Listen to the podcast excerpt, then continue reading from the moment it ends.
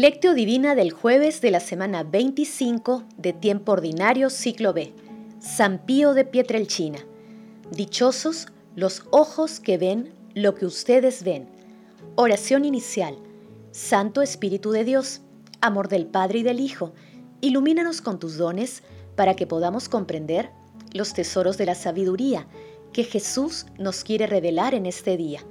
Otórganos la gracia para meditar los misterios de la palabra y revélanos sus más íntimos secretos. Madre Santísima, intercede ante la Santísima Trinidad por nuestra petición. Ave María Purísima, sin pecado concebida. Paso 1. Lectura. Lectura del Santo Evangelio según San Lucas, capítulo 9, versículos del 7 al 9. En aquel tiempo, el rey Herodes se enteró de lo que pasaba y no sabía a qué atenerse, porque unos decían que Juan había resucitado, otros que había aparecido Elías, y otros que había vuelto a la vida uno de los antiguos profetas. Herodes se decía, a Juan lo mandé decapitar yo. ¿Quién es este de quien oigo semejantes cosas? Y tenía ganas de ver a Jesús. Palabra del Señor, gloria a ti Señor Jesús.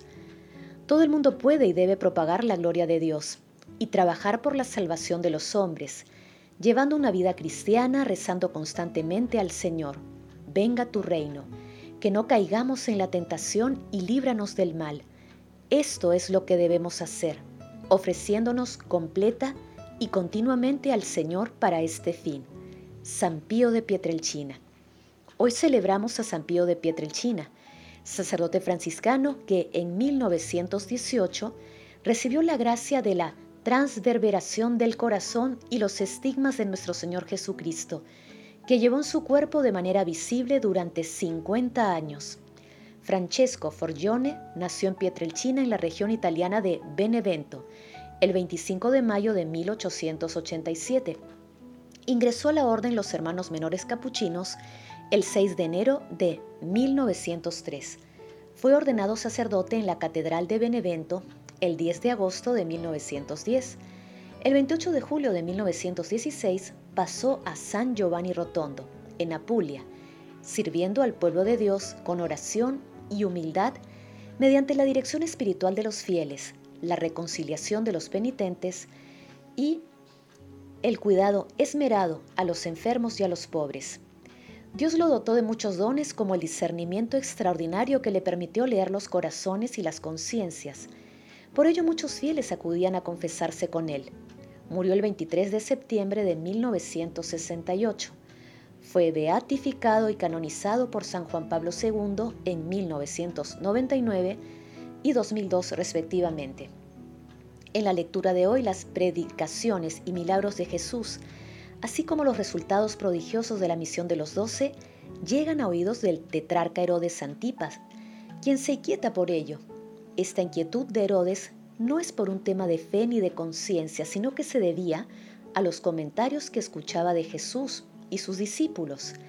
Herodes Antipas gobernó Galilea entre los años 4 y 39, después del nacimiento de Cristo.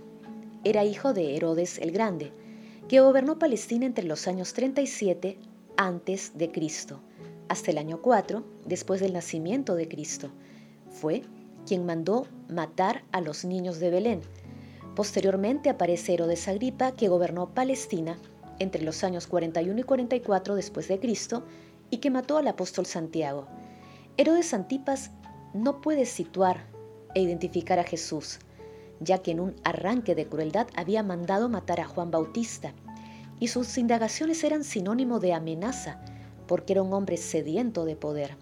Circulaban muchos rumores sobre Jesús, muchos coincidían en señalarlo como un nuevo profeta. Ellos no tenían una percepción clara sobre su identidad, estaban muy lejos de conocer la verdad. Paso 2. Meditación. Queridos hermanos, ¿cuál es el mensaje que Jesús nos transmite a través de su palabra? En la actualidad son muchas las personas que desean saber de nuestro Señor Jesucristo, que desean conocerlo y vivir una experiencia de cercanía plena con Él. Estos deseos de nuestros hermanos, muchas veces intensos y otras veces frágiles, precisan de nuestro testimonio de que nuestro Señor Jesucristo es la respuesta a todas nuestras búsquedas y a toda situación que vivimos, incluyendo las más difíciles. Nuestro Señor Jesucristo humano y divino siempre estará cercano a nuestros anhelos. Por ello, alegrémonos, pues llegará el día en que cantaremos a nuestro dulcísimo amante descanso dulcísimo de todos los corazones enamorados de sus bellezas, himnos más alegres. Alegrémonos, te digo, pues llegará el día, y yo lo espero, en el que nuestro corazón ya no sufrirá por el remordimiento cruel de no amar suficientemente al dulce Señor. San Pío de Pietrelchina. Queridos hermanos, meditando la palabra de hoy respondamos, ¿quién es Jesús para nosotros? ¿Cómo actuamos cuando estamos cerca de personas que en sus búsquedas desean conocer a nuestro Señor Jesucristo? Que las respuestas a estas preguntas nos permitan contribuir a que solidariamente y con misericordia contribuyamos a que otras personas conozcan a nuestro Señor Jesucristo. Jesús nos ama. Paso 3. Oración.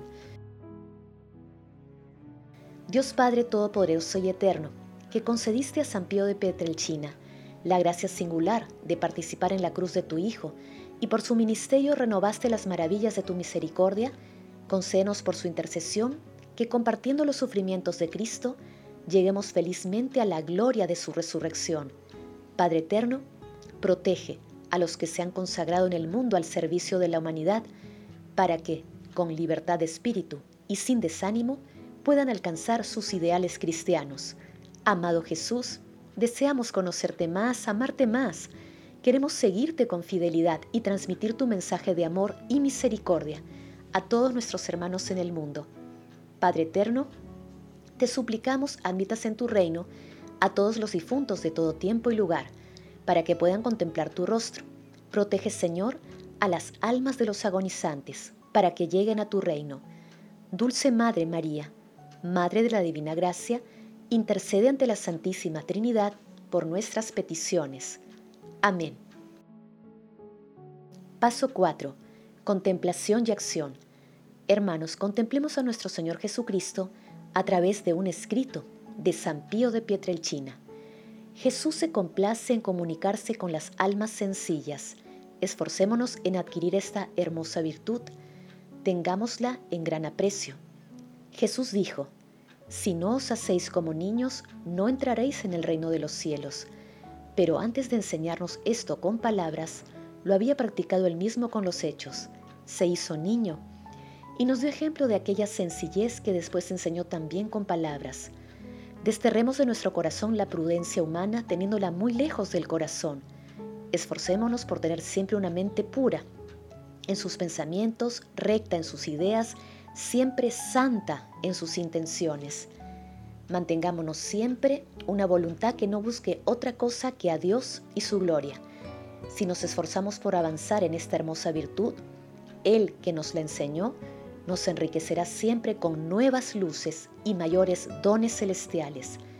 Tengamos siempre ante los ojos de la mente nuestra condición de sacerdotes, y hasta que no lleguemos a decir con San Pablo a todos, sin miedo a mentirles, sed imitadores míos como yo lo soy de Cristo, no dejemos de progresar continuamente en esta hermosa virtud de la sencillez. Pero no daremos un solo paso en esta virtud si no intentamos vivir en una paz santa e inalterable. Dulce es el yugo de Jesús, su peso ligero. Por eso no dejemos al enemigo que se insinúe a nuestro corazón para arrebatarnos esta paz. Queridos hermanos, pidamos diariamente la intervención del Espíritu para conocer más los misterios de amor de nuestro Señor Jesucristo y ayudar a que nuestros hermanos que lo buscan por lugares equivocados encuentren su amor y misericordia. Pidamos siempre la intercesión de nuestra Santísima Madre. Glorifiquemos a la Santísima Trinidad con nuestras vidas. Oración final. Gracias Señor Jesús por tu palabra de vida eterna. Que el Espíritu Santo nos ilumine para que tu palabra penetre lo más profundo de nuestras almas y se convierta en acción. Dios glorioso, escucha nuestra oración. Bendito seas por los siglos de los siglos. Madre Santísima, intercede ante la Santísima Trinidad por nuestra petición. Amén.